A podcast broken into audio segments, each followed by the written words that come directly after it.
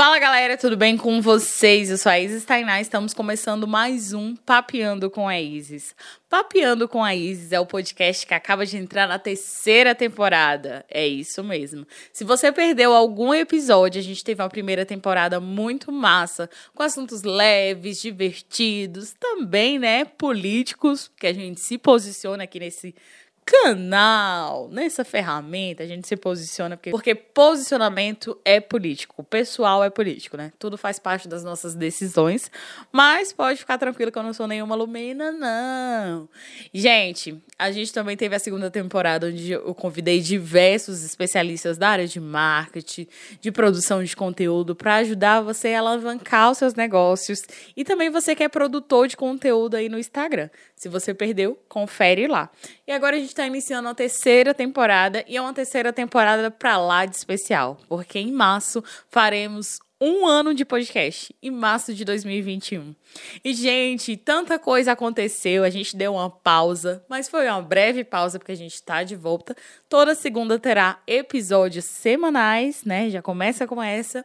Então, esse episódio, ele nasceu da indagação de vocês. Eu abri uma caixinha de perguntas semana passada. Quem acompanha os stories vê, sempre sabe das coisas em primeira mão. Se você está escutando aí pelo Spotify ou pelo Deezer, meu Instagram é @isistainá.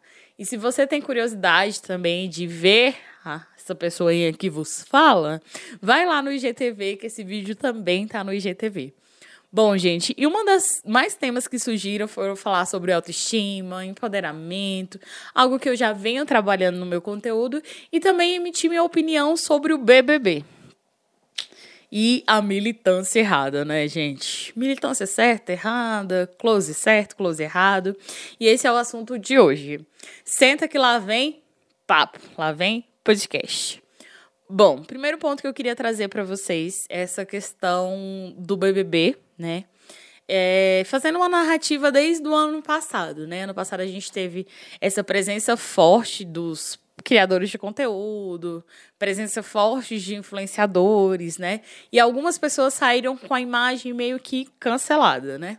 A gente teve o caso do Patrick, a gente teve o caso do Pyong, a gente teve o caso da Boca Rosa, né? Da Bianca Andrade, que aí por conta dela meio que ficou do lado dos meninos e tudo, ela saiu cancelada, mas ela conseguiu reverter a imagem, né? E gerou até um buzz para a marca dela, tanto que ela faturou bastante.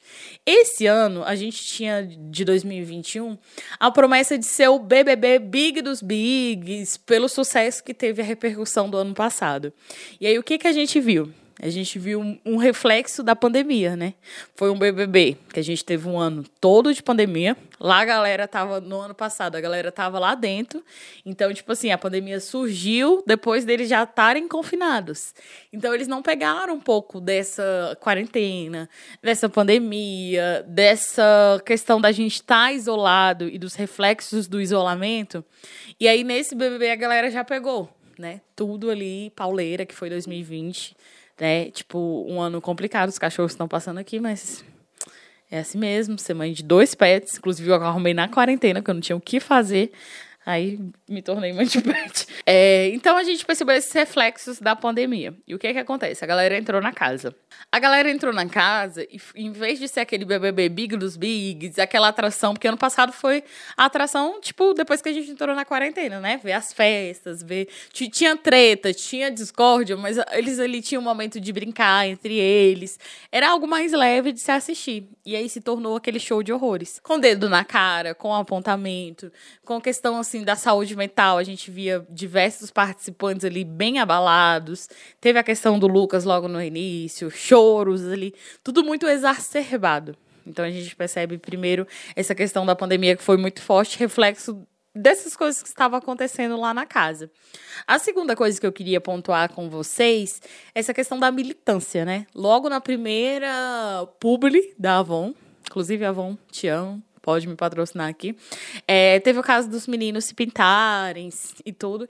E a Lumena foi, tipo, explicar, né, que aquilo ali, pessoas trans e travestis, é, eles não têm o direito de se identificar, né, de ter ali a sua identificação, é, é sempre apontado. Ela, ela ia apontar uma, uma discussão muito importante para a sociedade, né? Ah, o que que isso está afetando? Só que a forma como ela chegou já foi uma forma que não foi bacana, né? Porque quando a gente grita, e aí a pessoa fala, tipo, opa, o que que tá acontecendo aqui? Por que que que acontece, gente? A gente, nós somos seres múltiplos, nós temos cada vivência, né? Eu tenho uma vivência aqui pela academia, por ter feito serviço, né, academia eu podia até fazer uma academia crossfit, ficar malhada, né? Quem sabe. Mas eu tenho uma vivência da acadêmica mesmo, né? Do serviço social, da pós-graduação que eu fiz na UNB.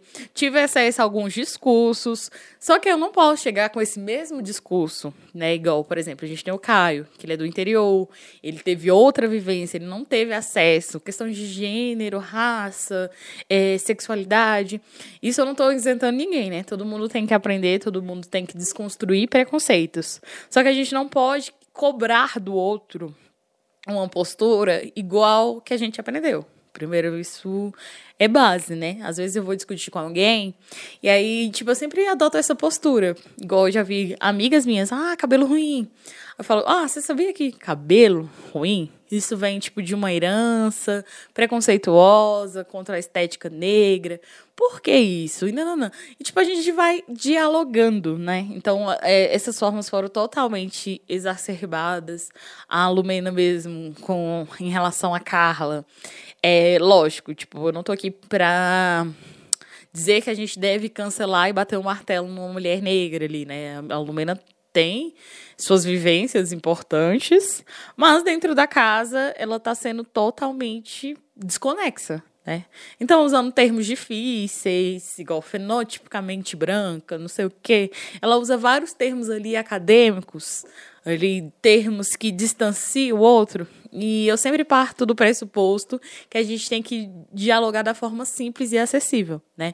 Que o meu discurso ele tem que ser o mesmo que eu bato lá na academia, eu tenho que ir ali na parada de ônibus e tô, tá demorando ônibus, eu vou conversar lá com a pessoa, ser acessível, chegar ao alcance de todos, né? É, igual a gente percebe muito nos movimentos sociais, é, usando termos em inglês. Eu me recuso a usar termos em inglês. Eu, Isis, não sou contra quem usa. Money splash, não sei o que, splash. Não, não, não. não, cara que é escroto e não deixa a mulher falar e fica cortando. Então, assim, da gente simplificar. Eu acho que o primeiro erro foi isso, de levar a academia demais, e não se aproximar da prática, sabe? De outras vivências. A Carla tem que reconhecer o seu lugar de fala enquanto mulher branca, ela tem que entender algumas questões e tudo mais, mas a gente precisa reconhecer os privilégios para desconstruir, mas a forma que ela menos usou não agregou.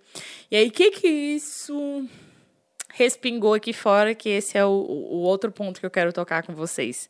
Respingou no sentido de que a galera começou a generalizar. Quem já não conhecia a militância, quem já não era aproximado da militância, começou a generalizar e achar que militância era aquilo. Ah, tá vendo? Um povo militante é tudo chato.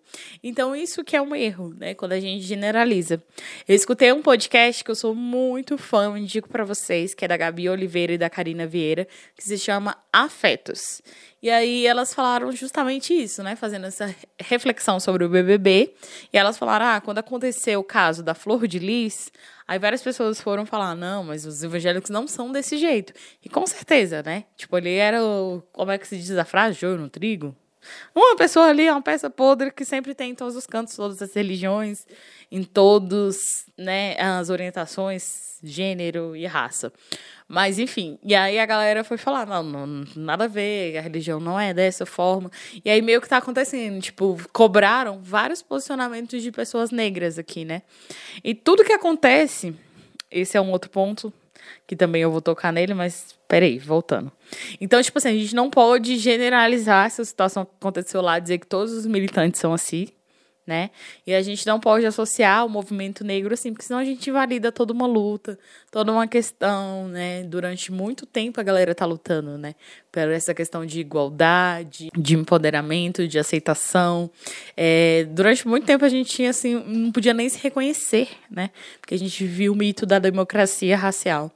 Então a gente não pode invalidar nesse sentido. E, gente, um outro ponto importante que eu queria tocar com vocês é essa questão de cobrar posicionamento das pessoas negras, né? Isso é muito foda. É teve, quando acontece algum caso de violência policial, que a gente sabe que a carne mais barata do mercado continua sendo a carne negra, é, geralmente, tipo, ah, o que, que você achou disso? Isis, fala sobre isso. Teve o caso do Vidas Negras Importas, né? Com a morte do George Floyd, Isis, fala sobre isso. É, então, assim, essa cobrança, né? Da gente se posicionar. E aí, por que eu quero falar isso? Se posicionar é preciso, a gente falar sobre. Só que quando cobra isso da gente, às vezes vem de um lugar tão dolorido, né? Às vezes, tipo, ah, igual violência policial. Mais um entrou pra estatística, né? Mais um ali. Então, às vezes a gente tá fomentando, a gente tá com dor. A gente não quer falar só de dor, né? A gente quer falar de, de felicidade, a gente quer falar do preto que assumiu o cargo massa, do preto que passou no doutorado, da preta que tá lançando seu álbum, seu CD. A gente quer falar de outras coisas também. E aí, quando, tipo, a galera sempre cobra um posicionamento. E, e, tudo bem, né? Só que a gente tem que cobrar o posicionamento para todos, né? Tipo, ah, quando o cara for machista, cobra um posicionamento dos seus amigos. E aí, fulano, o que, que você acha disso aí? Então, é mais nesse sentido. A gente sempre tem que se posicionar o tempo todo. E às vezes, militar cansa, militar adoece militar, assim, causa desgaste, né? Porque o outro ele já tá ali com a sua visão pré-moldada, então vem pro ataque. Então eu também entendo, tipo, que às vezes isso são defesas, né, da Lumena. Eu não tô justificando e tudo. Ela vai sair lá fora, ela vai ver os vídeos, ela vai ver o caso que ela fez com o Lucas, o Lucas pedir ajuda e ela, tipo, caguei para ele, né? Igual o Thiago falou, sabe chutar mesmo ali, né? Não teve limite, não teve enfim, ele, ela no seu ponto da sua certeza, ela o tempo todo, né? Eu tô certa, pronto, você tá errado, você tá querendo causar, não vou te dar palco. É, quando ele teve o beijo homoafetivo, que foi o primeiro beijo homoafetivo da edição de 20 uma edições do BBB. E aí ela falou: "Ah, você tá querendo ganhar em cima da causa LGBT". E a gente sabe que a gente vive um país que ele é racista, um país que ele é homofóbico, um país, né, complicado e a pessoa não vai se vangloriar beijando outro homem em rede nacional. Então é, é muito complexo, né? Essas, essas falas, mas às vezes vem de um ponto que ela também foi tão atacada que isso às vezes é uma defesa, é uma armadura, enfim. E outro caso, assim, essa questão da saúde mental, né? Quanto que ela é invalidada. Vários discursos, né, que a Juliette trazia, assim, tipo. Ficando ansiosa, ficando isolada, e a pessoa ali, tipo, sabe, pega assim o negócio e, e soca a pessoa. Então, tipo, como que a gente não enxerga que nossas falas, nossas atitudes pode acabar com a vida de alguém? Lá, a Juliette, Juliette trouxe até essa fala que ela falou assim: ah, aqui o Lucas, ele não aguentou de tanta pressão, de ter que comer sozinho e tudo mais. Ele pediu para sair. Lá fora a pessoa não aguenta a pressão, não aguenta os haters, não aguenta, né? Mil, você tá lá falando, a pessoa falando que é show, que é isso, aquilo. A pessoa comete algo, né? Mais sério. Então, da gente pensar sobre a saúde mental, né, da gente não invalidar ali o outro, que o outro tem para dizer. Bom, gente, eu trouxe um apanhado de coisas, né? Mas para mostrar que é preciso a gente falar sobre esses temas, sim. É preciso a gente desconstruir que a militância ela não é chata, que não é chato, tipo a gente falar de questões de gênero, pelo contrário, é necessário, porque durante muito tempo as políticas públicas elas eram desenhadas sem cor, sem classe, sem localização geográfica, né? E se ela não tinha isso, a gente não tinha políticas específicas, né? A gente foi muito tempo para conquistar essas lutas. Então a gente precisa falar sobre esses assuntos, mas a gente também precisa entender, né, que momento a minha fala, ela tá chegando ao alcance de todos? Que momento a minha fala, ela tá servindo de pontes pra gente construir pontes? Ou que momento a minha fala tá seguindo pra gente construir muros, né? E a gente afetar a nossa comunicação. Então, o que eu queria falar aqui hoje é em relação de, uma, de usar uma linguagem acessível na militância. Esse é o primeiro ponto da gente usar uma linguagem acessível a todas, uma linguagem que dialogue tanto com a minha mãe, com a minha vizinha, com a tia da padaria, com lá na academia, né? Se alguém tiver aí na academia também, é, nessa área acadêmica. Então, a gente descomplicar, né? A gente não precisa, ah, fenotipicamente, não sei o quê, não sei o quê, não sei o quê. Para se mostrar superior, né? Superior ali na academia. Então, o melhor é você alcançar todos. Eu fico muito feliz, muito feliz, muito feliz quando, tipo, eu logo que eu entrei na faculdade, gostava, gostava de dividir as coisas com a minha mãe, falava, mãe, é, aprendi isso, mãe, isso aí, não sei o quê. E eu fui vendo a desconstrução ali da, da, da minha mãe, assim, aprendendo junto comigo, né? Ela, mulher, vigilante. Então, que chegue ao alcance de todos. O segundo ponto é como que esse reflexo da nossa sociedade adoecida e aí tem vários estudos assim médicos falando que um dos efeitos mesmo colaterais assim pós-Covid também é essa questão da ansiedade. E mesmo quem não teve, né, isolamento, o quanto que depressão, ansiedade cresceu. Então, é, essa questão da gente cuidar da nossa saúde mental sempre, sempre, sempre, sempre, sempre, sempre, sempre. Deve ser o principal ponto, né? O terceiro ponto, não generalizar a militância. É algo isolado, da mesma forma como acontece algo com algum religioso, a gente não deve generalizar. Toda igreja é assim, não, não é toda igreja, foi aquela pessoa.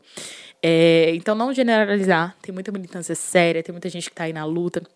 Não estou dizendo que a postura dela anterior, né, que ela tinha uma postura combatida, combativa e tudo também era séria. Lá na casa que ela passou do ponto, mas também não acho que abre precedente pra gente lá e acabar, ah, tomara que aconteça isso, ou ameaçar alguém da família. Tipo, existe limites do cancelamento, né? É, o outro ponto da gente repensar essa cultura do cancelamento. É, essa cultura do cancelamento a gente percebe que ela não tem uma data, né? Ela não prescreve. Então, por exemplo, a pessoa entrou na casa, desenterrou um Twitter dela de 2000 e bolinha. Se vocês desenterraram um Twitter meu de 2000 e bolinha, eu posso ter cometido algum, né, fala que não, não foi preconceituoso, que foi preconceituosa e tudo. E eu passei por essa desconstrução. Eu costumo dizer que o serviço social, ele abriu minha mente, abriu meus olhos, né, para me mudar enquanto pessoa. Então, desconstruir e cotidianamente a gente desconstrói, né? Ninguém é 100% desconstruído. Então, da gente repensar essa cultura do cancelamento, a que ponto ela faz a gente ensinar, porque a pessoa, com certeza, já teve uma fala do Emicida no Roda Viva, e ele falou isso, com certeza as pessoas que praticar igual a fala da Carol Conká, xenofóbica, falando do Estado, falando do sotaque. Enfim, as pessoas elas têm que ser responsabilizadas. Mas é, existe uma linha tênue, né? Entre você ali crucificar, cancelar. Porque eu costumo dizer, e se pegasse o WhatsApp? E se pegasse, é, filmasse todas as suas conversas com seus amigos? Será que alguma coisinha você não ia ser cancelado? Então, da gente repensar nesse sentido. E também trazer essa questão, também da gente olhar para além, né? Olhar tudo, olhar cada, cada lado, né? Entender que eu não sou a verdade absoluta. O outro tem ali um ponto de vista também diferente e a gente deve respeitar. Tem coisas assim que eu não concordo. Eu, quem me acompanha sabe que no meu Instagram, meu posicionamento político, o que que eu sou contra e tudo, mas eu sempre gosto de dialogar com o outro. Tem coisas assim que eu não vou tolerar, né? Racismo, homofobia, enfim, preconceito, isso não, não tem como dialogar com o preconceito, mas tem coisas que formas que a gente pode ser didático, né? E construir, como eu disse anteriormente, pontes ao invés de muros. Esse era o nosso bate-papo de hoje agradecer muito aí vocês que estão aqui, vocês que dão sugestões. Se você não pegou a caixinha de perguntas e não deu sugestões de tema, nesse vídeo aqui vocês podem colocar no comentário o vídeo que tá no GTV. Lembrando que eu também tô no, no Spotify, né, gente? Então, se você tá escutando no Spotify, do Deezer, do podcast, vão lá na minha última foto do Instagram, no meu último vídeo aqui, Comente lá o tema que vocês querem para o próximo podcast no arroba Existainá. Aproveito para convidar vocês para curtirem o VEI Podcast. O VEI Podcast a gente tem o Instagram, tem o YouTube, onde já passou diversas personalidades, entre eles o Guido Maneirando, o canal que tem 6 milhões de inscritos, Elis, né, do BBB 17, a gente falou de BBB, e a gente, ela falou até uma coisa interessante que eu não falei aqui, que é tipo, isso é proposital, né? A Globo eles constrói esses personagens. É interessante. Ano passado era interessante ter as fadas sensatas, as feministas e os machistas. Esse ano uma militante, uma pessoa assim. Isso é tudo pensado, gente. Tudo pensado para provocar essas discussões, né? E que bom que o, o reality é um pouco do, do extrato social ali, né? A gente costuma ver. Então é legal ter esses posicionamentos. Enfim, vão lá no Vai Podcast, tem umas entrevistas massa no YouTube. A gente tá fazendo um formato totalmente diferente. Único aqui em Brasília, pioneiro nesse formato que a gente tá fazendo. Então, se vocês ficaram curiosos, vão lá. E é isso. Eu me despeço por aqui. Até a próxima semana. Beijo, beijo. Tchau. Beijo, beijo, tchau. Tô me sentindo a Xuxa. Não, não vou encerrar assim, não. Deixa eu encerrar diferente. Deixa eu ver como eu encerro. Ah, encerra por aqui. Falou, valeu, é isso. É nóis.